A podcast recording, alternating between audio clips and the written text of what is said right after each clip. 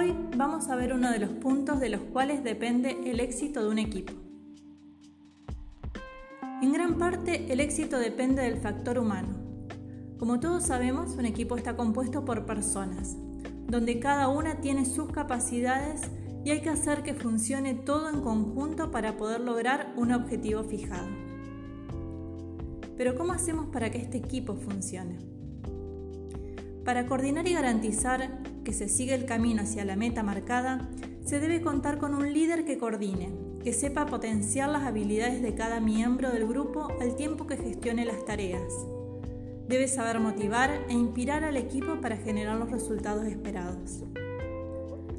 Ahora bien, ¿qué cualidades debe tener este líder de equipo?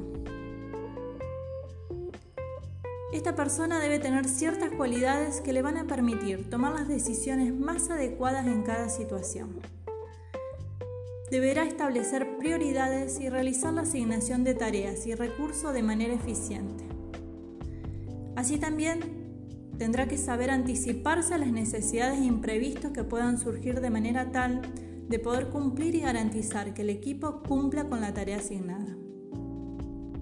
Es muy importante que tenga una buena comunicación, un pensamiento estratégico, herramientas de motivación, poder realizar resolución de conflictos y tomar decisiones. ¿Todas las personas tienen estas capacidades? La respuesta es no.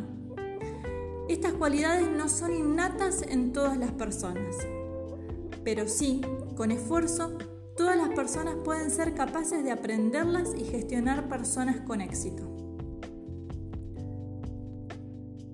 Cuando debemos organizar el equipo, este coordinador debe tener en cuenta algunos aspectos que son fundamentales.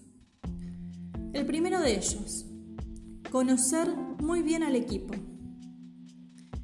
Cada persona cuenta con unas capacidades, herramientas y experiencia que lo convierten en un recurso único. Cuando mejor se conozcan estas capacidades, más sencillo es asignar las tareas de un proyecto. A quién las puede realizar mejor, quién podrá desempeñarse mejor para obtener el resultado. Es la manera de gestionar de forma eficiente el capital humano de una empresa. Por otra parte, debe poder marcar objetivos comunes y específicos. El equipo, como grupo completo, tendrá unos hitos que cumplir, pero cada uno de sus integrantes deberá responder con su trabajo individual a una serie de metas. El coordinador del equipo será quien divida las tareas y marque los objetivos en función de las capacidades y herramientas para garantizar la eficiencia. Otro punto será elaborar un plan de trabajo.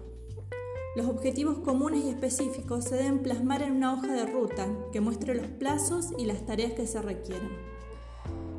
Esto es importante porque nos permitirá revisar el proceso que ha seguido en el caso de que surjan imprevistos y así tomar medidas para reconducir la situación.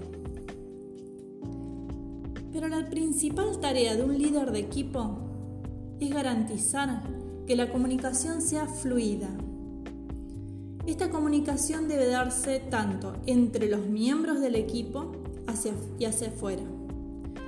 La comunicación es imprescindible para que un equipo trabaje bien coordinado y que pueda lograr cumplir los objetivos.